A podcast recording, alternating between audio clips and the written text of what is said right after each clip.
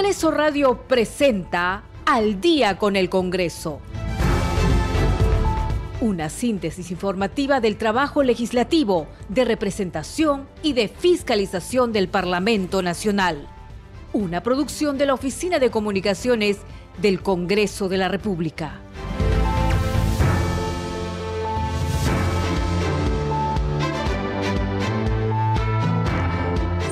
Noche con un minuto, ¿cómo están? Bienvenidos al programa Al Día con el Congreso. Les saluda Danitza Palomino y estas son las principales noticias del Parlamento Nacional. Desde hoy hasta el viernes 25 de agosto, el Congreso de la República cumplirá con desarrollar la semana de representación, oportunidad en que los legisladores toman contacto con los ciudadanos y las organizaciones sociales con el objeto de conocer sus preocupaciones, necesidades y procesarlas de acuerdo a las normas vigentes. Se trata de la primera jornada de representación dispuesta por la actual mesa directiva del Congreso que preside el legislador Alejandro Soto Reyes. En Piura, la congresista María Cruz Zeta Chunga de Fuerza Popular constató la falta de servicios básicos en la Universidad Nacional de Frontera en la provincia de Sullana. En la libertad, el congresista Carlos Alba Rojas, no agrupado, inspeccionó centros educativos y verificó las obras de prevención frente al fenómeno El Niño Global en los distritos de Trujillo y Laredo. La congresista de Perú Libre, Kelly Portalatino, organizó la mesa problemática de la construcción del Hospital Regional de Loreto con la participación de autoridades del sector salud. Siete de la noche con dos minutos, usted está escuchando al día con el Congreso. ¿Cómo está? Muy buenas noches. ¿Qué tal? ¿Qué tal su día lunes? Esperemos que haya sido un buen día. A veces iniciando la semana es un poco difícil, pero ya está terminando el día. Probablemente esté de regreso a casa en compañía de Radio Nacional. En el Congreso de la República, como les informamos, estamos en semana de representación. Esto quiere decir que los parlamentarios se han viajado al interior del país para tomar contacto con la población, con las organizaciones sociales, ver cuáles son los problemas que tienen, ver cómo ellos pueden canalizar de acuerdo a las funciones de los parlamentarios. Ya están todos, esta semana de representación dura hasta el día viernes, viernes 25. Y eh, por supuesto luego ya empiezan a trabajar las comisiones que se han instalado la semana pasada, las distintas comisiones de trabajo.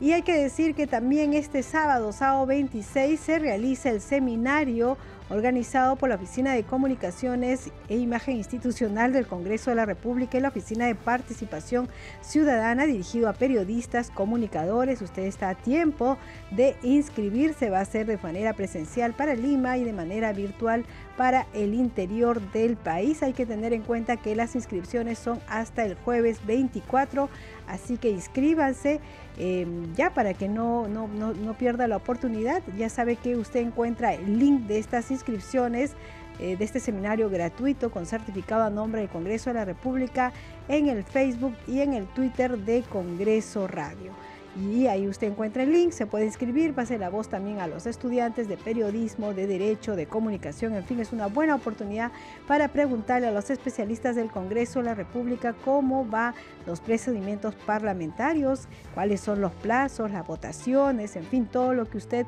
desee saber. Siete de la noche con cuatro minutos y vamos a empezar ya con el desarrollo de las noticias. Desde hoy hasta el viernes 25 de agosto, el Congreso de la República cumplirá con desarrollar las semana de representación, oportunidad en que los legisladores tomarán contacto con la población de todas las regiones y sus autoridades locales a nivel nacional. Se trata de la primera jornada de representación dispuesta por la actual mesa directiva del Congreso que preside el legislador Alejandro Soto Reyes. De esta manera se dará cumplimiento a lo dispuesto en el reglamento del Congreso que señala que los parlamentarios en el marco de sus deberes funcionales tienen la obligación de mantener comunicación con los ciudadanos y las organizaciones sociales con el objeto de conocer sus preocupaciones, necesidades y procesarlas de acuerdo a las normas vigentes. Vamos a escuchar y ver al presidente del Congreso, Alejandro Soto. Salimos a una semana de representación que va del 21 al 25 de agosto. Los 130 congresistas tenemos que ir a nuestro pueblo, a nuestra región, a nuestra ciudad. Primero, a rendirle cuentas del trabajo que estamos haciendo, pero luego a recibir las propuestas que ellos tienen porque en este periodo y en esta política de puertas abiertas que estamos implementando, queremos acercarnos más al pueblo y queremos servir, pero servir con objetividad, servir con instrumentos legales que le permitan salir del subdesarrollo, en muchos casos, a nuestros distintos pueblos del Perú. Siete de la noche con seis minutos y vamos a empezar a informarles sobre las actividades de los congresistas. Iniciaremos por la bancada de Alianza para el Progreso actividades para promover y desarrollo gasífero, visitas inopinadas a hospitales y atención a problemáticas de saneamiento son algunos de los temas abordados por congresistas de la bancada Alianza para el Progreso en el primer día de la semana de representación. El congresista Eduardo Salguana participó en un encuentro con autoridades de Madre de Dios en la primera reunión de trabajo Desarrollo de la Cuenca Gasífera de Madre de Dios. En la cita participaron el alcalde de la Municipalidad Provincial del Manu, Cirilo Espinal Suárez, el presidente de la Federación Nativa de Madre de Dios y Afluentes, Julio Cusurichi Palacios y Asiat Bandach de Perú Petro. La congresista María Cuña Peralta realizó una visita inopinada en el Hospital Nacional Guillermo Almerara Irigoyen para conocer la situación actual de nosocomio. Esto es en Lima. En el lugar se reunió con el doctor Roberto Valderrama en representación del director del hospital, quien informó que el área de emergencia está mejorando sus deficiencias, optimizando así la atención de los pacientes con citas más fluidas, menos tiempo de espera y garantizando el stock de medicamentos para los pacientes.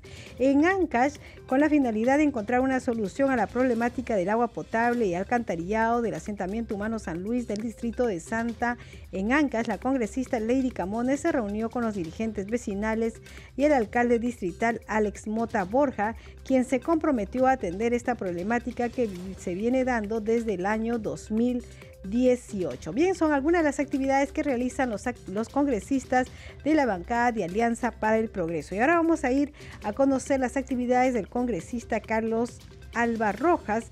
Él es no agrupado y visita la región La Libertad y en Trujillo y Laredo inspeccionó centros educativos y verificó las obras de prevención frente al fenómeno El Niño Global.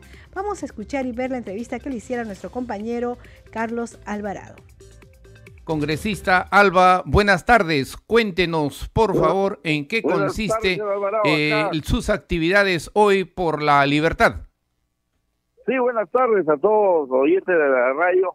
Acá estamos en la región La Libertad, estamos visitando un colegio de tiene que ver mucho con la educación, con inclusión social, un colegio se llama Hatunyache, que significa educación para todos. Una, una, una entidad que quisiera que se dé a nivel Perú. Es un, es un centro educativo que, que no discrimina, que no que une a los alumnos, que eh, hay, hay que tienen eh, eh este, discapacidad, que tienen eh, este, temas este, de autismo, este, y pero conviven con, con también que son normales, se puede decir.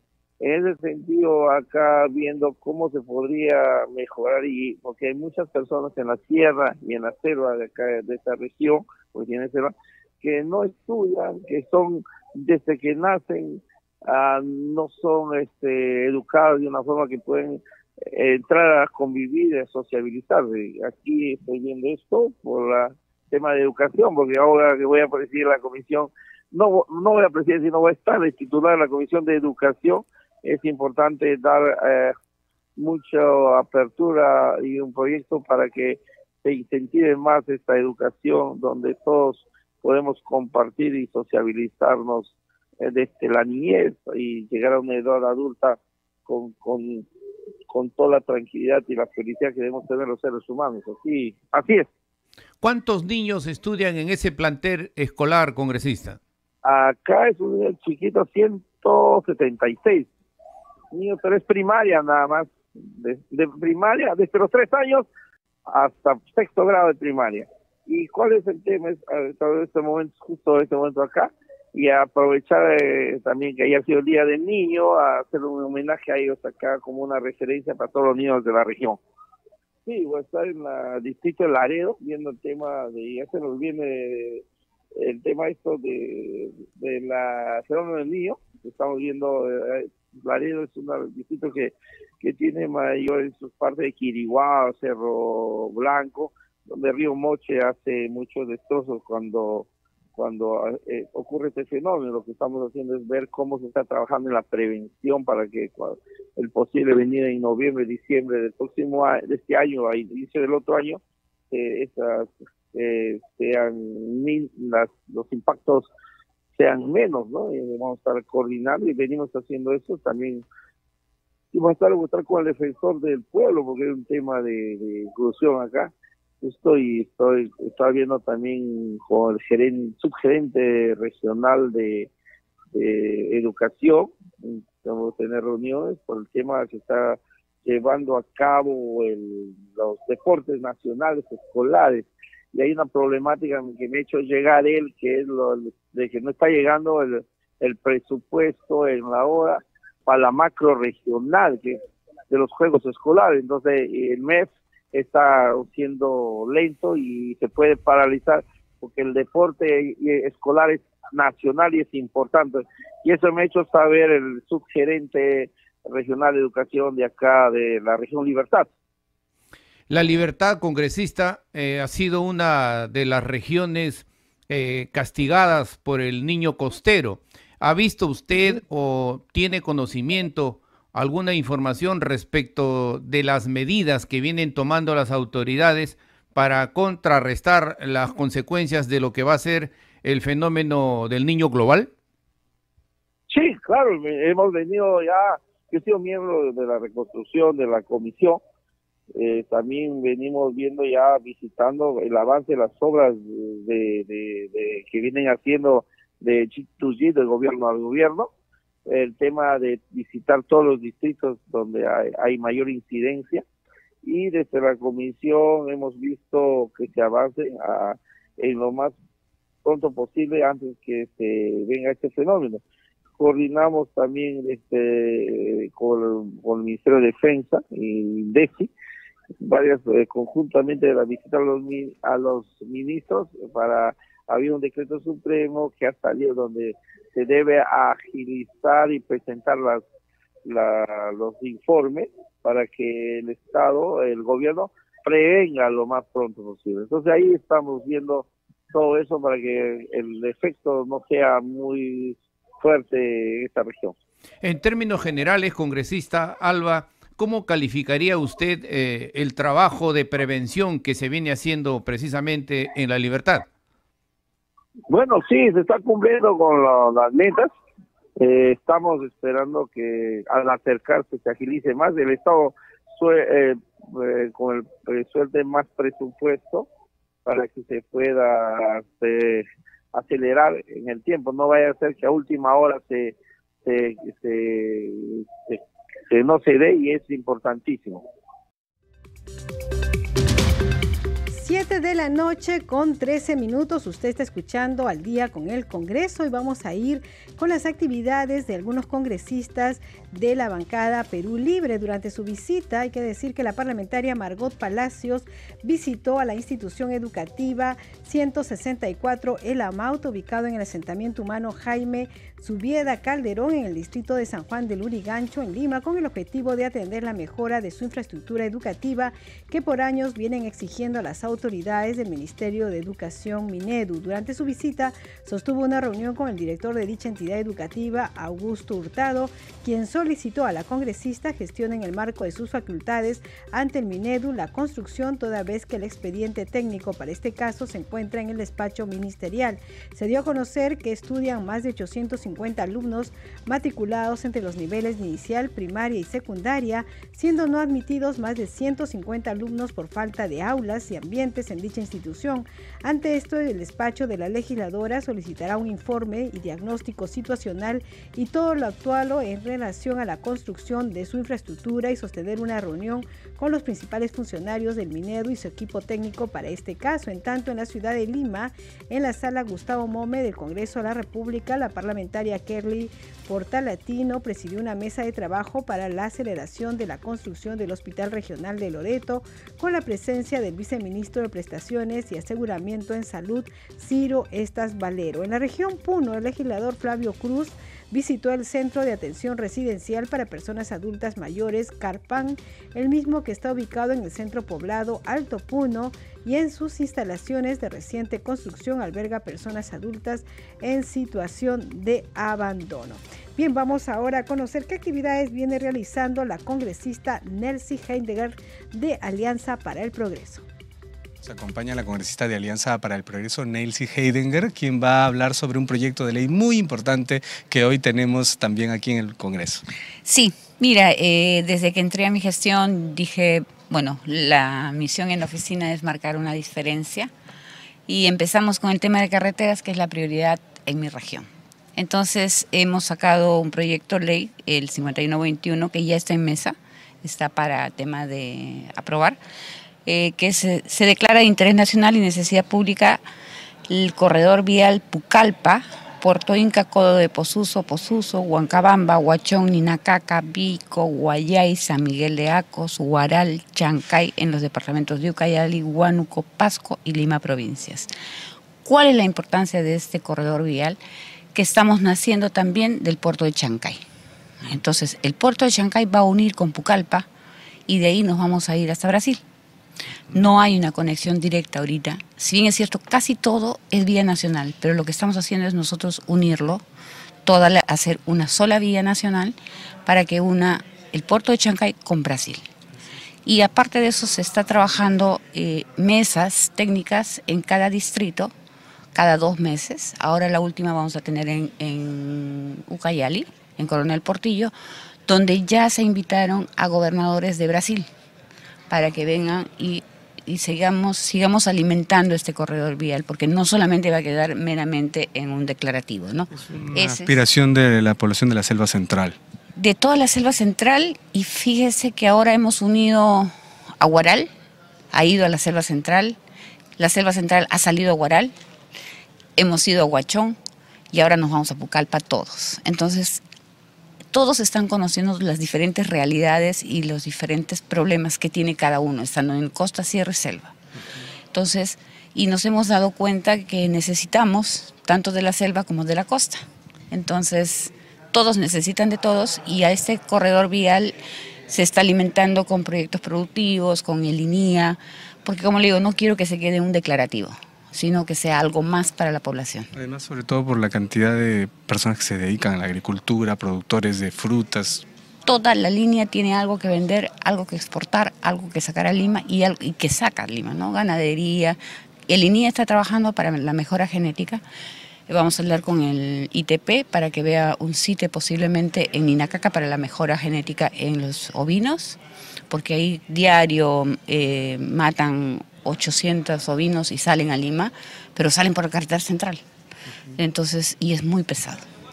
Y ese es el proyecto bandera que tenemos ahorita en la oficina. Estamos preparando varios, obviamente. Ese ya está en mesa directiva, pero se está trabajando ya en mesas técnicas, que va a ser la cuarta ahora en octubre. Bien, muchas gracias congresista por este espacio y por compartir también las iniciativas legislativas que nos traen desde la bancada de Alianza para el Progreso, la congresista Nelsie Heidinger. Muchas gracias por acompañarnos. Muchísimas gracias por el... 7 de la noche con 19 minutos. Usted está escuchando al día con el Congreso y ahora vamos a dar cuenta de las actividades de los congresistas de la bancada de Fuerza Popular. Los parlamentarios de esta bancada han iniciado sus actividades por la semana de representación atendiendo las demandas de diversos sectores de la población. En Piura, la congresista María Cruz Zeta Chunga realizó una visita inopinada a la Universidad Nacional de la Frontera de la provincia de Sullana, donde verificó que esta no cuenta con agua. A pesar de esta Casa Superior de Estudios alberga aproximadamente 1.500 alumnos. La parlamentaria pudo comprobar que no cuentan con un pozo de agua y tampoco con un comedor. En Trujillo, por su parte, el parlamentario Víctor Flores visitó la institución educativa Francisco Bolognesi Cervantes, donde realizó una donación de libros gestionados ante la Biblioteca del Congreso. Asimismo, reafirmó su compromiso de gestionar ante la Municipalidad Distrital del Porvenir la culminación del expediente técnico del proyecto que permitirá la la rehabilitación de esa institución educativa. En Ancash, la congresista Nilsa Chacón sostuvo una reunión con la rectora de la Universidad Nacional del Santa América, Odar Rosario, junto a las decanas del Colegio Químico Farmacéutico, con quienes abordó la creación de la Escuela Profesional de Farmacia Bioquímica. Siete de la noche con 20 minutos y vamos con otras actividades que se han realizado aquí en Lima. En el Día Internacional de la Conmemoración y homenaje a las víctimas del terrorismo, el congresista Alejandro Dijo que pedirá al Ministerio de Educación incorporar dentro del contenido curricular la historia del terrorismo en el país. Mencionó que otro de sus roles como legislador es lograr que se haga justicia con las víctimas del terrorismo, empezando con la inscripción de su registro y reparación civil por el legado que le dieron de buscar la pacificación nacional. Vamos a escucharlo. En mi tarea de legislador me quedo con algo muy importante y una tarea pendiente, que por supuesto la hemos anotado, que justamente es lograr que se pueda hacer justicia en nuestro país con las víctimas del terrorismo. Empezando por una agilización necesaria, vital, en, el registro de víctimas del terrorismo. No puede ser posible que durante años o meses no se pueda lograr una inscripción. Eso también vamos a tomar nota para poder presentar los proyectos de ley necesarios para poder agilizar su inscripción y luego también podamos luchar para que se pueda brindar una reparación civil acorde con la lucha que han emprendido, por todo el legado que le han dado a nuestro país. Me uno a la voz de protesta de varios de ustedes de que no es posible que en nuestro país se pague cientos de miles a terroristas o familiares de terroristas y a los viudos, a los deudos de los héroes de la pacificación nacional, solamente les estén dando 10 mil soles. 5 mil para la, para la viuda y 5 mil para los hijos. En algunos casos, nada. ¿Por qué? Porque tampoco lograron la inscripción de vida en el registro de víctimas. Por supuesto que eso tenemos que cambiarlo. Y estoy seguro que con la ayuda de la Fundación y todos ustedes vamos a poder presentar el proyecto correspondiente para que esa injusticia se acabe de una vez en nuestro país.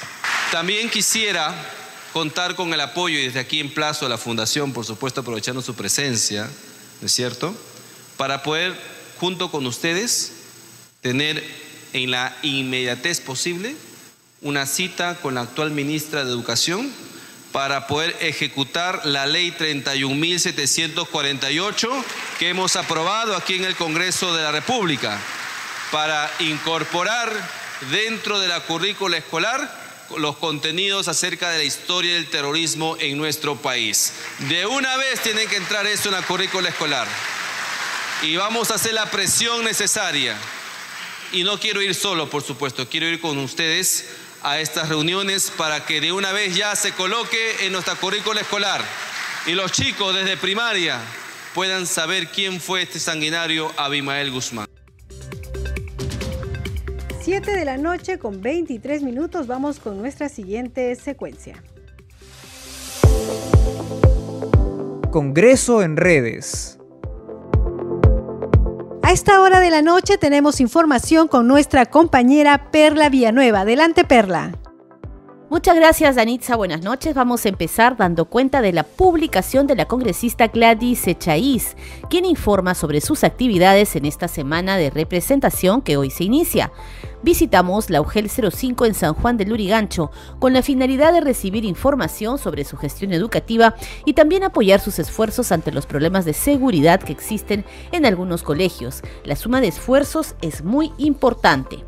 Otra de las congresistas Danitza que también informa sobre sus actividades en la semana de representación es la congresista Marta Moyano Delgado, quien comparte fotografías de esta reunión en la Autoridad Nacional del Agua, ANA.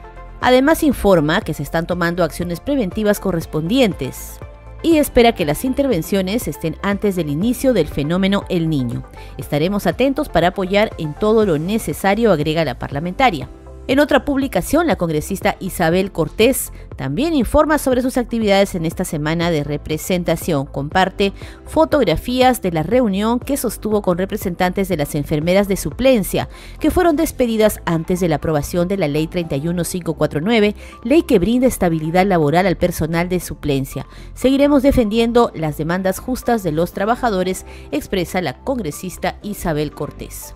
Y por último, de Anitza tenemos la publicación del congresista Jorge Samuel Coaila Juárez. También comparte fotografías de sus actividades en el primer día de la semana de representación.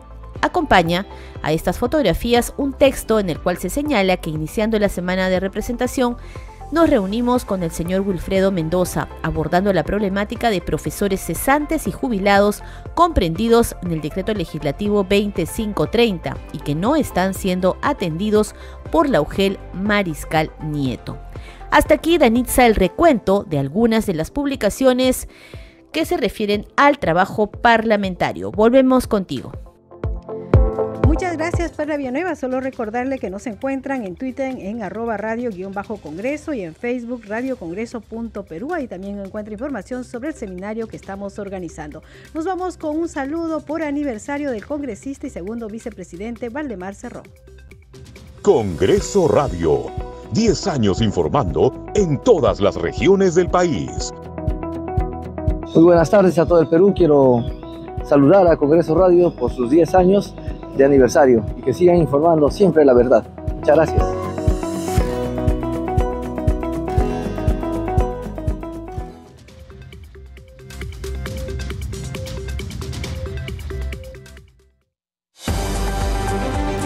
Segundo a segundo, las noticias como son, nuestros titulares. Son las 7 de la noche con 27 minutos, 7 y 27.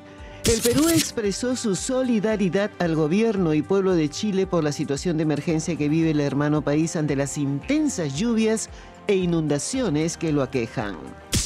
El Ministerio de Transportes y Comunicaciones destinó 260 millones de soles para reforzar la capacidad de respuesta sectorial ante emergencias en la red vial nacional por el fenómeno El Niño. La fiscal de la Nación, Patricia Benavides, presentó una denuncia constitucional contra Luis Adriancén Ojeda en su condición de exministro de Trabajo por presuntos pagos irregulares a la empresa Aionia. Con una inversión de 200 mil soles, la Dirección Desconcentrada de Cultura La Libertad inició el plan para proteger el complejo arqueológico Chanchan frente a las lluvias intensas pronosticadas por el fenómeno El Niño Global. Y en los deportes, Sport Boys y Atlético Grau igualaron 1 a 1 en la jornada 12 del torneo clausura de la Liga 1. 7 de la noche, 28 minutos, 7 y 28. Hasta aquí las noticias en Radio Nacional, la primera radio del Perú. Seguimos luego con Danitza Palomino y Al día con el Congreso.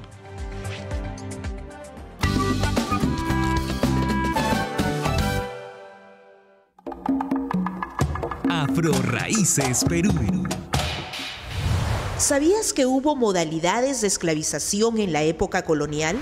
En la publicación La presencia afrodescendiente en el Perú, los historiadores Maribela Relucea y Jesús Cosamalón detallan dos modalidades, la esclavitud arcaica y la esclavitud relativa.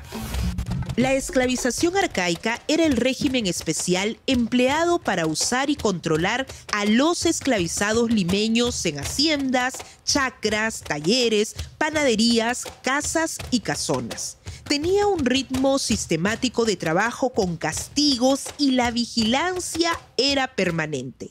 Además, limitaba el establecer redes familiares y amicales. En conjunto pretendía la cosificación y deshumanización de los esclavizados. Nosotros en el Perú tenemos la imagen predominante de una esclavitud de plantación, como la de Brasil, en que, por supuesto, los esclavos fueron cosificados a su mínima expresión, controlados por completo, impedidos de formar familias incluso en algunas plantaciones. Sin embargo, la situación en Lima es totalmente diferente, es, es, más bien similar a la que se estaba viviendo en Santiago, en Buenos Aires, en México, en la Ciudad de México, en la que los esclavos forman parte de un conglomerado de trabajadores donde la esclavitud no es el sistema predominante. Como señala Maribela Relucea, hubo variaciones. En el caso de la esclavización relativa se presentó con mayor frecuencia en labores domésticas, a jornal y especialmente en las haciendas jesuitas. La característica primordial fue que estos trabajadores esclavizados controlaron parte de los beneficios de su trabajo personal. Esta esclavización tenía diferentes condiciones de vida. Los dueños de las haciendas y chacras procuraban cubrir las necesidades vitales de sus esclavos y reforzar la alimentación, vestimenta, vivienda y atención médica. Afro Raíces Perú. Radio Nacional.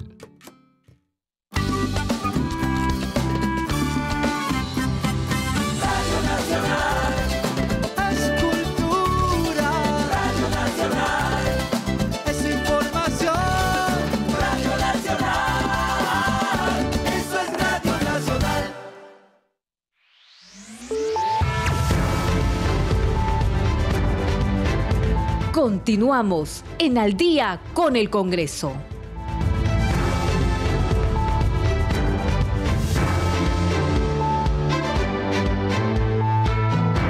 de la noche con 31 minutos. Bienvenidos a la segunda media hora del programa Al día con el Congreso. Aquí en Radio Nacional los estamos acompañando Marco Manchego en los controles, Alberto Casas en la transmisión streaming por YouTube y Danitza Palomino en la conducción. Vamos con los titulares. Desde hoy hasta el viernes 25 de agosto, el Congreso de la República cumplirá con desarrollar la semana de representación, oportunidad en que los legisladores toman contacto con los ciudadanos y las organizaciones sociales con el objetivo de conocer sus preocupaciones, necesidades y procesarlas de acuerdo a las normas vigentes. Se trata de la primera jornada de representación dispuesta por la actual mesa directiva del Congreso que preside el legislador Alejandro Soto Reyes. En Piura, la congresista María Cruz Zeta Chunga de Fuerza Popular constató la falta de servicios básicos en la Universidad Nacional de Frontera en la provincia de Sullana. En Lima, la congresista María Cuña Peralta de Alianza para el Progreso realizó una visita inopinada al Hospital Nacional Guillermo Almenara para conocer la situación actual del nosocomio. En la libertad, el congresista Carlos Alba Rojas, no agrupado, inspeccionó centros educativos y verificó las obras de prevención frente al fenómeno El Niño Global en los distritos de Trujillo y Laredo. La congresista de Perú Libre, Kelly Portalatino, organizó la mesa de trabajo problemática de la construcción del Hospital Regional de Loreto con la participación de autoridades del sector salud. 7 de la noche con 32 minutos, usted está escuchando al día con el Congreso. Bien, a esta hora de la noche hay que decir que el Congreso de la República, los parlamentarios están cumpliendo la semana de representación, han viajado a las diferentes regiones del país, pero ¿en qué consiste esta semana de representación? Tenemos un informe al respecto será la primera jornada de la semana de representación del periodo 2023-2024. Este lunes 21 de agosto inician las actividades de representación según lo estipulado en el inciso F del artículo 23 del reglamento del Congreso, que señala que los parlamentarios en el marco de sus funciones tienen la obligación de mantener comunicación con la ciudadanía y las organizaciones sociales a fin de recibir demandas y requerimientos. Se trata de cinco días laborables continuos que van desde el 21 al 25 de agosto. Cabe indicar que según el reglamento los congresistas pueden atender denuncias, fiscalizar a autoridades y mediar entre los ciudadanos, organizaciones sociales y el Poder Ejecutivo en la circunscripción electoral o en cualquier parte del territorio nacional. En el caso de los congresistas elegidos por peruanos residentes en el extranjero, según el reglamento se constituyen siete días calendarios en su circunscripción electoral. Tras el término de la semana de representación, las demandas servirán como insumos para proyectos de ley o para canalizarlos con el Poder Ejecutivo, buscando siempre resolver los pedidos y necesidades de la población. 7 de la noche con 34 minutos y vamos a conocer las actividades de los congresistas de la bancada de Podemos Perú. En Lima, en el cumplimiento de su función fiscalizadora, la congresista Kira Alcarraz visitó las instalaciones del Instituto Nacional de Enfermedades Neoplásticas INEN. Durante el recorrido, Alcarraz Agüero conversó con el secretario general del Sindicato Unificado de Trabajadores del Instituto Nacional de Enfermedades Neoplásticas, SUTINEN, Luis Alberto Macedo Ortiz, quien dio a conocer algunas irregularidades que se vienen dando como la programación de excesivas jornadas laborales y la falta de programación de vacaciones. En Ucayali, la congresista Francis Paredes Castro visitó los asentamientos humanos Nuevo Jerusalén, Sósimo Argumedo, 2 y 19 de julio para tratar la urgencia de las familias que viven alrededor de las franjas marginales en Pucallpa. En la visita participó el ingeniero Flor de María Guamaní Alfaro, directora de la Dirección de Calidad y Evaluación de Recursos Hídricos de la Autoridad Nacional del Agua, funcionarios de la Autoridad Administrativa del Agua Ucayali y dirigentes de distintos asentamientos humanos. 7 de la noche con 35 minutos y la congresista María Cruz Zeta Chunga constató la falta de servicios en la Universidad Nacional de Frontera en la provincia de Sullana en Piura. La congresista conversó con nuestra compañera Perla Villanueva. Aquí la entrevista.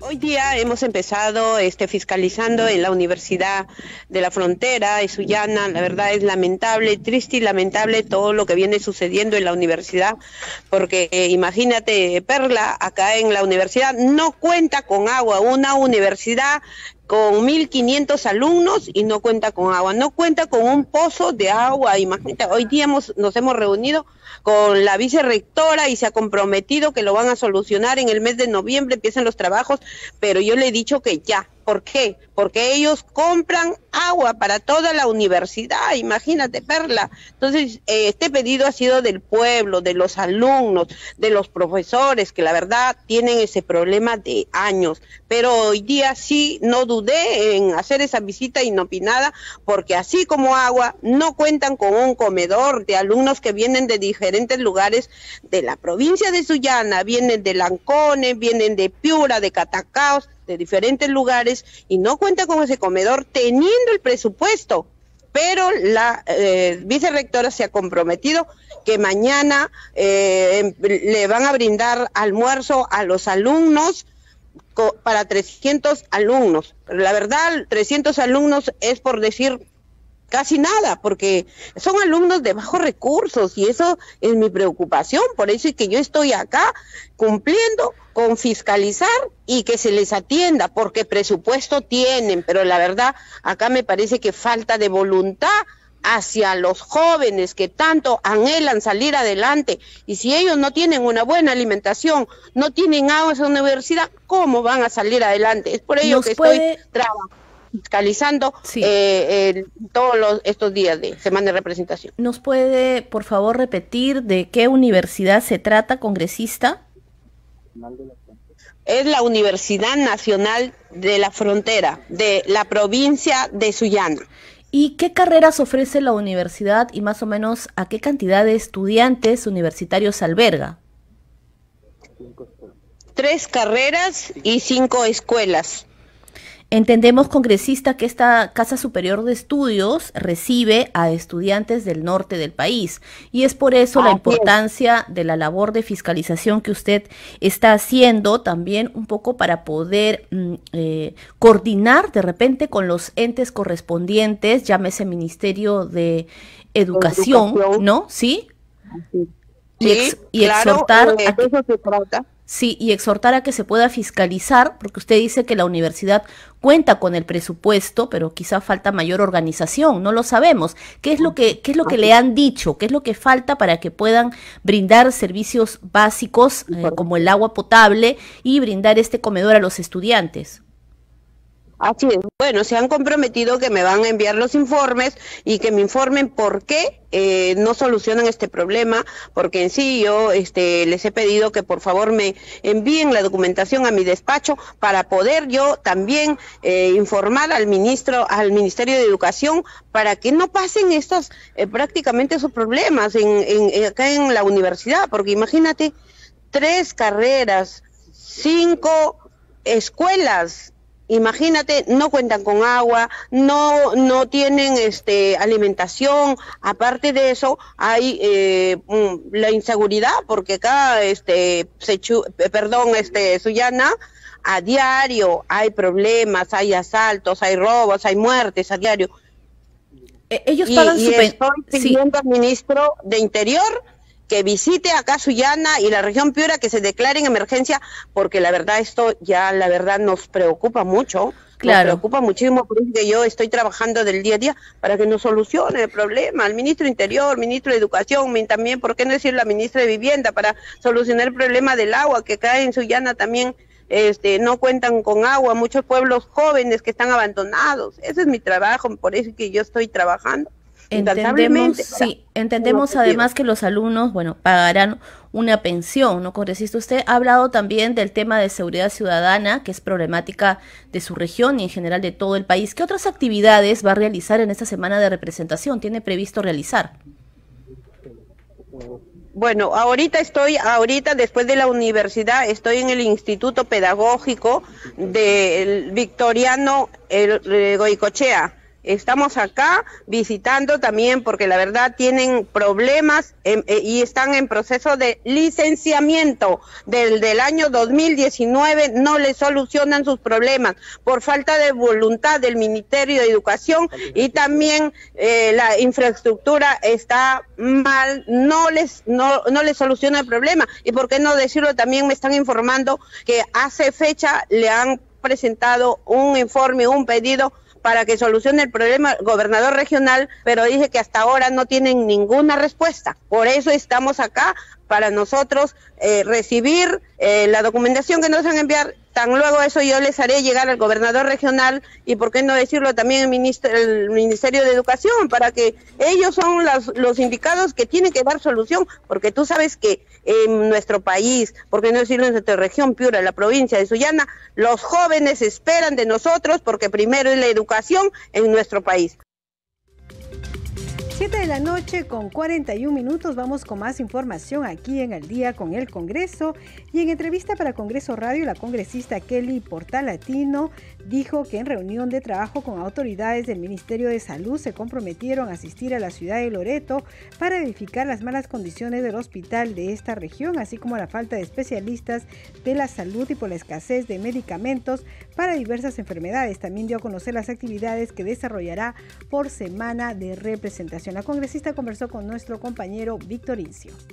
Bueno, en primer lugar, esta mesa este, de trabajo ha sido realizada después de la visita inopinada que hemos realizado al Hospital Regional de Loreto, donde los sindicatos, la población este, ha querido mi presencia y hemos encontrado áreas críticas, muy críticas dentro de este hospital. Se encuentra hacinado, se encuentra pues este, eh, en malas condiciones que no garantizan ni al personal ni al, al paciente, al asegurado una digna atención. Sin embargo, hemos visto que no ha habido presencia de las gestiones anteriores. Ahora este, hemos tratado de que eh, el recurso humano que necesita médicos especialistas se fortalezca en la contratación porque adeudan a médicos especialistas y esta mesa es para que se pueda programar pues este mayor eh, médicos especialistas y que las remuneraciones sean pues eh, correctas, dignas para que puedan ellos acudir a esas regiones porque todo se está concentrando los especialistas dentro de la capital. También hemos visto que se tiene que continuar con eh, la construcción eh, del hospital nuevo, de este hospital regional, porque está paralizado. A nivel país hay muchas, más de 44 este, proyectos de inversión pública de establecimientos se encuentran paralizados por diferentes factores y uno de ellos es el hospital regional. Y en ese sentido se está garantizando de que van a dar celeridad en el peritaje y la auditoría de ese saldo balance de esa obra eh, para que puedan continuar y entregar al 100% eh, y también hemos hablado sobre el tema del fortalecimiento del de, eh, abastecimiento de medicamentos exclusivamente para tratamiento de metaxénicas, tanto para dengue como malaria, porque la región Siempre ha padecido con alta tasa de más de, hasta la fecha tenemos un corte de 11.163 casos de malaria, nada más de malaria muy a margen de otros casos este, metaxénicos y de ellos se, tiene que dotarle de todos estos medicamentos y, y han, manifestado que la última remesa llegaría en septiembre para que cumplan con todo el tratamiento a estos pacientes y no se deje este, de atender. Es por eso que hemos comprometido al Ministerio de Salud, gracias al, al señor Ministro de Salud, que va a ir toda una delegación a Loreto a darle toda la asistencia técnica y resolver estas álgidas necesidades y amenazas, que es recurso humano, qué es abastecimiento de medicamentos, qué es el fortalecimiento del seguro integral de salud y sobre todo el tema de este fortalecimiento de estas enfermedades metaxénicas que siempre ha padecido la región Loreto. Y es parte de su semana de representación, ¿qué otras actividades? Sí, de acá vamos a hacer nosotros, vamos a acudir pues a este al distrito de San Juan de Lurigancho, vamos a estar haciendo actividades. Hoy me quedo acá en Lima, de acá viajo a Ancash, Mañana tengo actividades en Ancas, en, Costa y en los distritos de, de, la costa. Y hasta el día jueves. Y el viernes tenemos nosotros en ATE. ATE tenemos actividades para darle la asistencia y fiscalizar establecimientos de salud que se encuentran, pues no hay una buena atención, se quejan y estamos para ello, ¿no? Para atender sus necesidades y representarlos. 7 de la noche con 45 minutos, usted está escuchando al día con el Congreso y ahora vamos a conocer las actividades de los parlamentarios de la bancada Unidad y Diálogo. Hay que decir que el congresista Héctor Acuña tuvo una reunión de trabajo con Santos Ríos Caipo, alcalde de la municipalidad de Curgos, ubicada en la provincia de Sánchez Carrión. Esa jurisdicción de la región La Libertad tiene 13.000 habitantes y sin embargo posee una precaria infraestructura vial que no le permite alcanzar el óptimo desarrollo. Es por esta razón que el parlamentario liberteño se comprometió a tender puentes con el Ejecutivo para apoyar la ejecución del camino vecinal que unirá la localidad de Sausacocha en Curgos. Por su parte, el parlamentario Esdras Medina visitó el Colegio Cristiano Bethesda, ubicado en la ciudad de Hilo, en la región Moquegua, donde destacó la labor pedagógica de sus profesores basada en principios y valores frente al alumnado. El legislador dio un testimonio de vida y luego de sobrevivir al contagio de la COVID-19. Y vamos a conocer las actividades del congresista Diego Bazán. Él explicó sobre su propuesta legislativa que propone garantizar el resguardo del domicilio ante amenazas. El congresista Diego Bazán es de la bancada Avanza País. Vamos a escucharlo. Es importante decir que hoy, más que nunca, necesitamos entregar herramientas legislativas que permitan a la población eh, eh, defenderse de la delincuencia, de la hora delincuencial que nos está ganando. Sabemos que uno de los principales problemas es precisamente el hurto, la invasión de la propiedad privada por parte de delincuentes. En ese sentido, como en muchas de las democracias desarrolladas del mundo, hemos hecho legislación comparada y hemos podido determinar que es importante de que haya una defensa para el dueño de la vivienda o la propiedad que se ve invadida por un delincuente. Si hoy un delincuente entra a una propiedad y es repelido, por ejemplo, por el eh, dueño de la propiedad con un arma de fuego eh, y sale eh, herido el delincuente o muerto el delincuente, hay un procedimiento legal en contra del dueño de la propiedad. Lo que nosotros pretendemos con este proyecto de ley es que no se inicie procedimiento legal contra la persona, que no haya un procedimiento penal contra la persona. Así, obviamente, vamos a hacer una defensa de los ciudadanos ante esta ola delincuencial. Importante la iniciativa congresista, entonces esta, esta iniciativa busca reforzar la legítima defensa. Por supuesto, va directamente vinculado al tema de legítima defensa. No hay que comparar el tema de proporcionalidad que muchas veces entraba al debate. Si es que yo tengo un arma de fuego y el delincuente tiene un cuchillo, son dos cosas totalmente distintas que no se aplicarían en este sentido porque estamos hablando de propiedad privada. No estamos hablando de estar en la calle o defenderse en la calle o en un espacio público. En este caso solo hablamos que cuando de la defensa que ejerce el dueño de la propiedad. Si ingresan a mi casa, a mi departamento, a mi chacra, y yo, por ejemplo, lo que hago es eh, eh, un ama de casa en intentar defenderse, lo que le echa es agua caliente o hirviendo a un, eh, a un delincuente, y el delincuente resulta herido, entonces tenemos que acentuar de responsabilidad penal a los dueños de la propiedad, por supuesto. Perfecto, congresista. ahora, ¿dónde se va a presentar esa iniciativa? ¿Qué comisión específicamente la va a haber? Bueno, estamos eh, apelando a que el tema vaya a la Comisión de eh, Justicia. Yo espero que la Comisión de Justicia cuanto antes eh, pueda dictaminar este proyecto de ley que consideramos fundamental para los ciudadanos hoy en el país, porque es uno de los 10 proyectos que mi despacho ha presentado en beneficio de la seguridad ciudadana en el país en este momento. Perfecto, congresista. Finalmente, consultarle sobre sus actividades el día de hoy, porque estamos en semana de representación y se encuentra justamente por eso usted en Trujillo. Coméntenos. Eh, correcto, una semana bastante activa, siempre iniciando la región la libertad. Vamos a tener la visita de la congresista Adriana Tudela, el congresista Alejandro Cabero, quienes llegan en las próximas horas para iniciar una serie de actividades como por ejemplo eh, el día de mañana junto al Ministerio de Desarrollo e Inclusión Social, actividades para monitorear los diferentes programas que se tienen en la región. Iremos específicamente a la provincia de Virú más tarde lo que tendremos, eh, el, perdón, el día miércoles lo que tendremos será eh, una serie de conferencias en defensa de la Constitución y explicar un poco el funcionamiento del Congreso de la República. Y el día jueves visitaremos la provincia de Ascope, el Valle de Chicama, para abordar eh, la problemática de la tercera etapa del proyecto Chavimochi, que es fundamental para la región de la libertad. 7 de la noche con 50 minutos. Usted está escuchando al día con el Congreso y como usted sabe, este sábado 26 se realizará el seminario Periodismo, Hermenéutica y Control Política en el Parlamento. Tenemos un informe.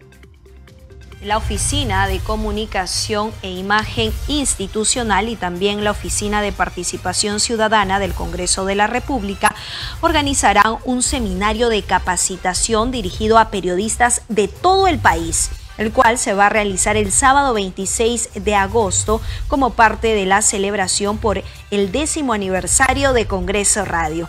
El objetivo de este evento es brindar información acerca de la organización y funciones del Parlamento y también su importancia en el sistema político, sus principales procedimientos parlamentarios e instrumentos de control político, para fomentar así el análisis crítico e informado de los comunicadores de nuestro país y también de los ciudadanos. Al concluir, el taller se va a desarrollar en el hemiciclo Raúl Porras Barrenechea del Palacio Legislativo y se van a otorgar también certificados gratuitos a todos los participantes. Este evento también se podrá seguir a través de todas las redes sociales y las plataformas digitales y las inscripciones pueden realizarse a través del siguiente QR y también la página del Congreso de la República.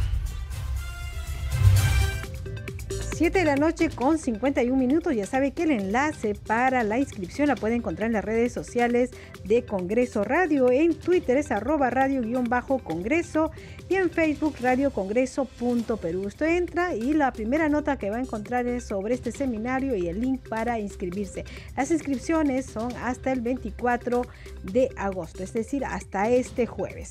Se entregará certificados a nombre del Congreso de la República y se enviará, por supuesto, los certificados por correo electrónico a los que participan desde el interior del país a través de un enlace Zoom que se va a organizar. Bien, a esta hora vamos a conocer las actividades programadas para mañana en el Congreso de la República con nuestro compañero Josman Valverde. Adelante, Josman. Hola, Danitza, buenas noches. Así es, vamos a conocer de inmediato cuáles van a ser las actividades para mañana, martes 22 de agosto, aquí en el Congreso de la República. Como sabemos, continúa la semana de representación en su segundo día los congresistas están desplegados en diferentes zonas del país a fin de atender precisamente las necesidades de la población, de la ciudadanía, tener este contacto con ellos para recoger las inquietudes, sus demandas, no solamente de ellos, de las propias autoridades, a fin de cumplir con esta función de representación ante las entidades correspondientes, canalizar estos pedidos, estas demandas y eh, ellos entonces continúan con este despliegue en todo el territorio nacional. Pero aquí en el Parlamento hay actividades, una exposición bibliográfica a las 9 de la mañana, se alista, em, se denomina Producción Bibliográfica de la Escuela Nacional Superior del Folclor, lo está impulsando la congresista Susel Paredes. A las 10 de la mañana se ha convocado una mesa de trabajo con diferentes federaciones deportivas amateur nacionales. Lo impulsa la congresista Patricia Juárez. A esa misma hora, de manera paralela, otra mesa de trabajo para analizar el proyecto de ley de autismo y RPC en colegios. Esto lo impulsa la congresista Milagros Jauregui de Aguayo. Hay también otras actividades como es un evento a las 11 de la mañana sobre la exposición de la función legislativa al personal naval que labora en el Estado Mayor General de la Marina de Guerra del Perú. Eh, lo está promoviendo el despacho del congresista Jorge Montoya. A las 11 de la mañana también Habrá otra mesa de trabajo sobre una reunión ciudadanos adultos mayores del Callao y lo está eh, realizando o organizando la congresista Noelia Herrera. Ya por la tarde a la una se va a conmemorar el Día Mundial del Folclor, esto a través de un evento que está impulsando la congresista Social Paredes. Va a ser en la Plaza Simón Bolívar, así que Danitza va a ser sin duda una tarde eh, muy colorida, eh, con mucha cultura, porque vamos a poder apreciar parte de nuestro folclor. Pero eh, también hay otras actividades seguidas. a las 2 de la tarde, una mesa de trabajo en la sala Carlos y Torres, y Torres Lara con asociaciones de pescadores en relación a permisos de pesca y proyectos que tienen como finalidad fomentar el desarrollo de la acuicultura. Esto también lo impulsa la congresista Noelia Herrera y como cada martes, el evento Martes Democrático a partir de las 6 de la tarde que lo realiza la Oficina de Participación Ciudadana y que se desarrolla en el hemiciclo Raúl Porras Barrenechea. Son entonces estas las actividades de Anitza aquí en el Congreso de la República, porque como sabemos, mañana en el segundo día de la semana de representación, los parlamentarios están en todo el Perú cumpliendo estas actividades. Volvemos contigo a estudios. Adelante y buenas noches. Bien, muchas gracias Josman Valverde. Hasta aquí el programa Al día con el Congreso. Le agradecemos por la atención prestada en nombre de todo el equipo de Congreso Radio. Aquí en Nacional los hemos acompañado Marco Manchego en los controles, Alberto Casas en la transmisión streaming por YouTube, Ricardo González en la unidad móvil y Danitza Palomino en la conducción. Sabe que estamos de aniversario. Lo dejamos con el saludo de la congresista Kira Alcarraz. Hasta mañana a las 7. Buenas noches. Congreso Radio. 10 años informando en todas las regiones del país. Un saludo por sus 10 años que cumple Radio Congreso de su congresista Kira Alcarraz. Muchos éxitos y bendiciones y que sigan de verdad haciendo una labor tan clara y tan transparente como lo hacen ustedes. Feliz aniversario.